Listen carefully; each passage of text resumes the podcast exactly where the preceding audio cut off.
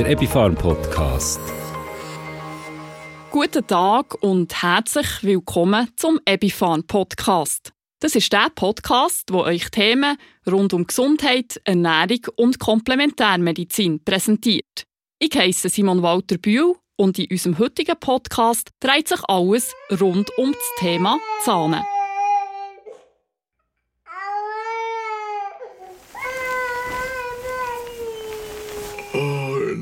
Schatz, kannst du gehen, bitte?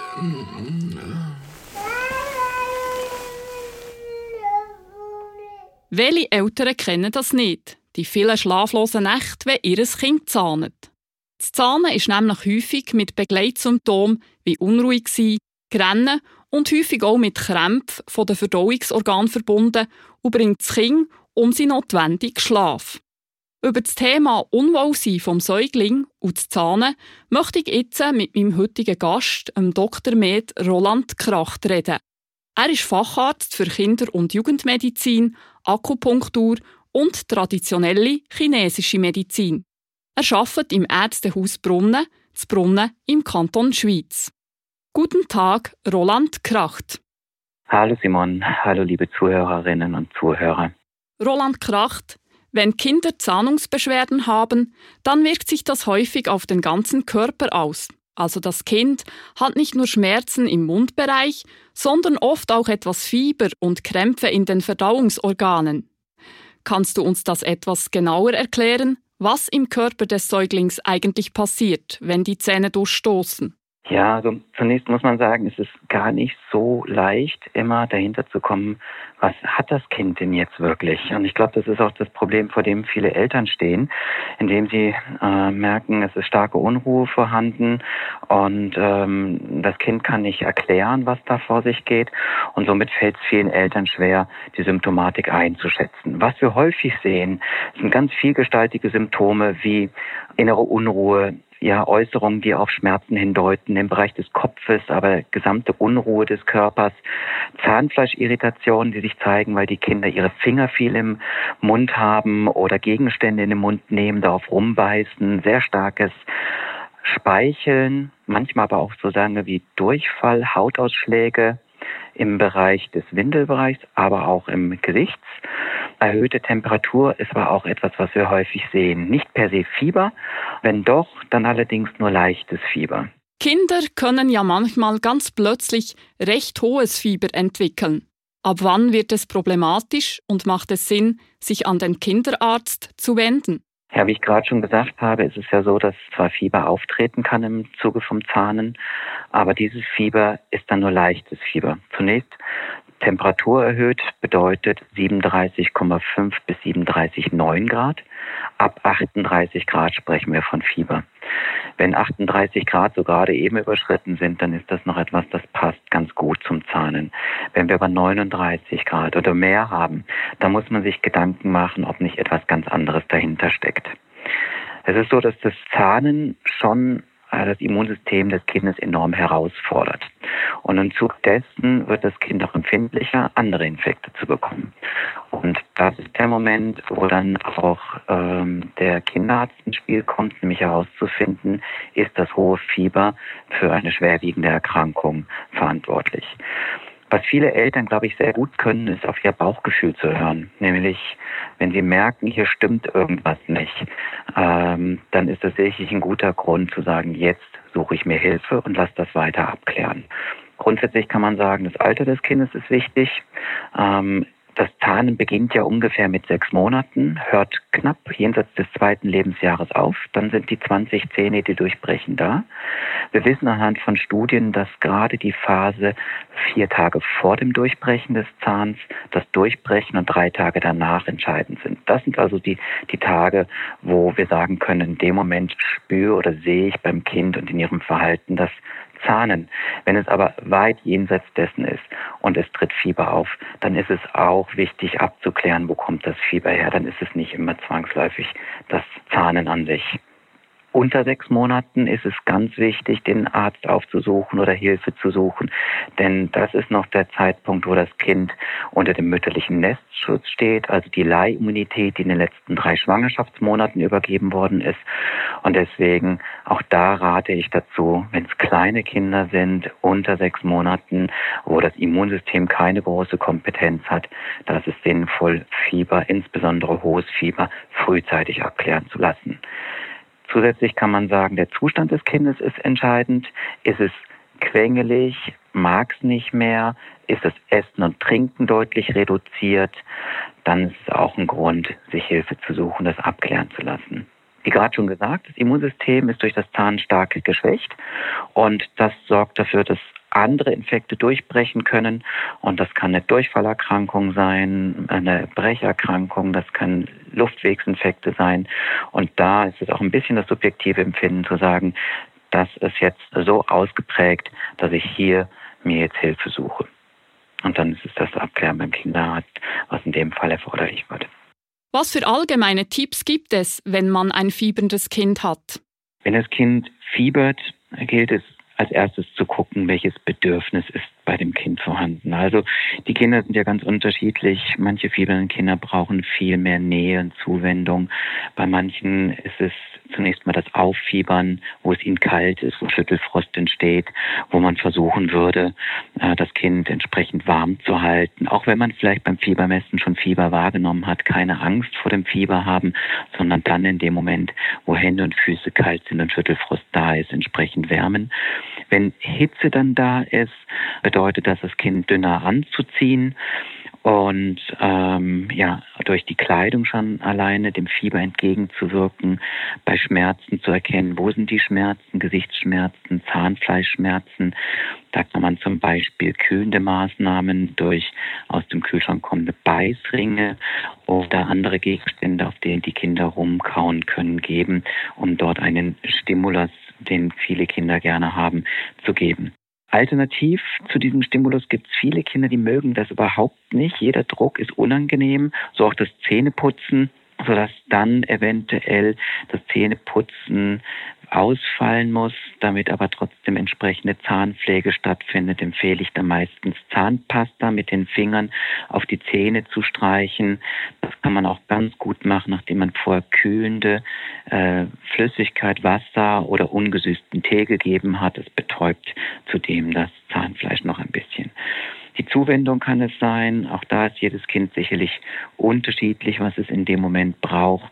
Ähm, damit es sich dann bei dem Fieber ein bisschen ja, abgelenkt ist und wohlfühlen kann.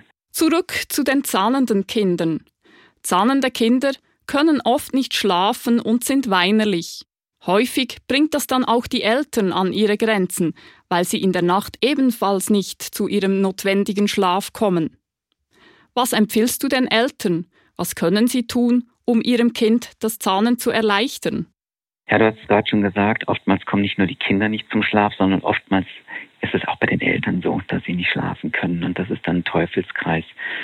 Bis zum ersten Lebensjahr ist es ja so, dass bei den Kindern in ihrer Ich-Identität Mutter und Kind eins sind. Und wenn die Mutter schon mehrere Nächte nicht geschlafen hat und nicht mehr kann und dementsprechend dem Kind nicht mehr die Ruhe und Gelassenheit geben kann, dann ist es auch so, dass es ganz wichtig ist, dass die Mutter schlafen kann und die Partner sich abwechseln, dass also eine Übergabe der Eltern stattfindet, um äh, zu gewährleisten, dass dort auch die Erholung bei den Eltern da ist. Zurück zum Kind, was kann man machen? Es gibt, wie ich vorhin schon gesagt habe, unterschiedliche Typen und was ich mir manchmal anschaue, ist, was für ein Kind, was für eine Persönlichkeit habe ich da. Äh, zum Beispiel bei homöopathischen Therapiemethoden gebe ich schon mal ganz gerne Calciumcarbonicum, was zum Beispiel auch den Durchbruch der Zähne, wenn sie sehr schwer kommen, beschleunigt oder überhaupt, wenn die Zahnung verspätet ist. Anderes Mittel ist Camomilla, ähm, was für manche Kinder das Mittel der Wahl ist, die sich beim Zahnen so richtig in Rage schreien und nachts immer wieder auch aus dem Schlaf aufschrecken und selbst auf dem Arm nur ganz kurze Zeit Ruhe finden. So ist zum Beispiel das typische Camomilla-Kind eins, was eher so ein aufbrausendes Naturell hat und sehr, sehr schmerzempfindlich ist. Belladonna hingegen ist das homöopathische Mittel, was man bei plötzlich beginnenden, rasch einsetzenden Krankheiten geben kann und dann, wie gerade schon erwähnt, auch das Fieber mit dabei ist und starke Schmerzen, dann würde ich das geben. Ansonsten gibt es viele Hausmittelchen. Ich hatte vorhin schon den Kamillentee, den Salbeitee genannt, kalte Speisen zu geben oder überhaupt zu kühlen. Joghurt kann man zum Beispiel geben, der ist auch nicht so fest. Ähm, die Weißringe, die aus Gel sind und aus dem Kühlschrank kommen, das wären so die klassischen Mittel, die ich den Eltern empfehle. Vielleicht noch hinzugefügt, der Fokus ist bei den Kindern in der Nacht viel, viel mehr auf dem Körper. Die Schmerzen sind ja nicht zwangsläufig in der Nacht stärker als am Tag, aber tagsüber ist Ablenkung vorhanden. In der Nacht ist keine Ablenkung vorhanden. Manchmal hilft es auch, es gibt so Spieluhren, die eine Musik spielen können, oder es gibt Lichter, die sich drehen und so eine Art Schattenspiel machen an den Wänden, sodass man vielleicht mit ablenkenden Reizen auch den Fokus weg vom Körper, weg vom Schmerzgeschehen bringen kann und den Kindern auf die Art und Weise auch in, ja, zum Schlaf verhelfen kann. Welche Unterstützung kann die Komplementärmedizin im Bereich Zahnungsbeschwerden und Weinerlichkeit bieten? Es kommt so ein bisschen auf den Verlauf an. Wenn ich merke, das Ganze zieht sich über längere Zeit, dann äh, setze ich gerne auch Akupunktur ein. Akupunktur bedeutet nicht zwangsläufig Nadeln, gerade bei kleinen Kindern. Also ich spreche jetzt bei von Säuglingen unter zwölf Monaten, setze ich gerne Akupunktur ein, die gar nicht invasiv ist, das kann der Laser sein und dann die klassischen Akupunkturpunkte anstatt mit der Nadel mit dem Laser zu behandeln. Alternativ dazu setze ich auch gerne die japanische Akupunktur ein. Das ist mehr eine Streichmethode, wo ich mit einem speziellen Werkzeug, was stumpf vorne ist, spitz zulaufend, aber in sich stumpf über die Haut in einer speziellen Frequenz streiche. Und dann bestelle ich die Patienten regelmäßig in die Praxis ein und behandle sie. Es gibt natürlich auch viele Eltern, die sagen, ja, ich möchte aber gerne auch was machen. Und ich denke, jeder fühlt sich so selbstwirksam und wohl, wie er selbst auch seine Hilfe anbieten kann. Das ist ein großes Bedürfnis der Eltern. Manchmal biete ich den Eltern auch Möglichkeiten an, die außerhalb der Praxis sind. Das hängt auch damit zusammen, dass die Selbstwirksamkeit dem Kind was anzubieten, was von den Eltern kommt, ähm, ja, ein gutes Gefühl vermittelt und natürlich auch akut in dem Moment, wo die Problematik auftritt. Herzlichen Dank, Roland Kracht, für deine wertvollen Tipps, wie man Kindern das Zahnen erleichtern kann. Sehr gerne. Ähm, ich stelle immer wieder fest, dass ähm, viele Eltern sich so hilflos fühlen, wenn sowas auftritt. Und zwar hilflos einerseits bei den unruhigen Nächten, dann diese Verunsicherung, was ist da los? Ähm, und das Thema Fieber, was wir auch angesprochen haben, was ganz, ganz große Angst auslöst. Und da möchte ich vielleicht zum Schluss noch sagen, Fieber ist kein Fehler der Natur. Fieber ist ein Phänomen, was uns zeigt, da ist ein Prozess. Und wir haben ja auch vorhin darüber geredet, dass in dem Moment, wo das Empfinden der Eltern, hier stimmt was nicht, das kann ich nicht mehr einschätzen und das Fieber sehr hoch steigt, Hilfe gesucht werden kann. Grundsätzlich aber das, was oftmals so reflektorisch gemacht wird, nämlich das Senken von Fieber, wieder der Natur ist. Lasst das Fieber ruhig zu. Habt keine Angst vor dem Fieber, sondern ähm, unterstützt es sogar, indem man das Fieber sein lässt aber in dem Moment, wo ungutes Gefühl aufkommt, das Fieber sehr hoch steigt, einfach dann am nächsten Tag den Kinderarzt aufsuchen und sagen, wo kommt's her, das gemeinsam abklären. Ich bin froh, wenn ich ein paar hilfreiche Tipps geben konnte bei dem Prozess, der wie vorhin schon gesagt, vom sechsten Monat, wo die ersten Zähne durchbrechen, bis zum zweiten Lebensjahr doch lange dauert und dementsprechend doch ein nicht unerhebliche Zeit der frühen Kindheit in Anspruch nimmt. Vielen Dank fürs Zuhören und für die Aufmerksamkeit. Das ist der Dr. Med Roland Krach, Facharzt für Kinder- und Jugendmedizin im Ärztehaus Brunnen. Produktinformation. Debbie Farm stellt euch ausgewählte Produkte aus ihrem Sortiment vor. Der Dr. Med Roland Kracht hat es erwähnt, es gibt gute komplementärmedizinische Produkte, die einem zahnenden Kind helfen können, Symptome ein bisschen zu mildern. Ein solches Präparat ist zum Beispiel das Arzneimittel Viburgol von Hehl. Viburgol gibt es in Form von Zäpfchen oder auch von Flüssigkeit zum Einnehmen. Viburgol besteht aus sechs homöopathischen Wirkstoffen, die der Organismus auf sanfte Weise regulieren. Die sechs Bestandteile von Viburgol sind Kamille, Tollkirsche, breitblättriger Wegerich, Küchenschelle, Osterenschale und bittersüßer Nachtschatten. Die Bestandteile können lindernd und beruhigend wirken. Die Sensibilität vom kindlichen Organismus erfordert ein behutsames therapeutisches Vorgehen. Viburgol kann zur symptomatischen Behandlung von körperlichen Unruhezuständen eingesetzt werden, die verbunden sind mit nicht schlafen, Umrauen, Zahnweh und Bleikoliken. Viburgol hat folgende Eigenschaften. Es ist ab dem ersten Lebensmonat anwendbar. Es ist kombinierbar mit schulmedizinischen Präparaten und es gibt das Präparat in verschiedenen Darreichungsformen. Die Dosierungsempfehlung der Viburgol-Zäpfchen ist folgendermaßen: Bei Kindern zwischen dem ersten und sechsten Monat gibt man höchstens zweimal täglich ein Zäpfchen. Bei Kindern ab sechs Monaten gibt man bei akuten Beschwerden mehrere Mal ein Zäpfchen und es anfängt besser, noch zwei bis dreimal täglich ein Zäpfchen.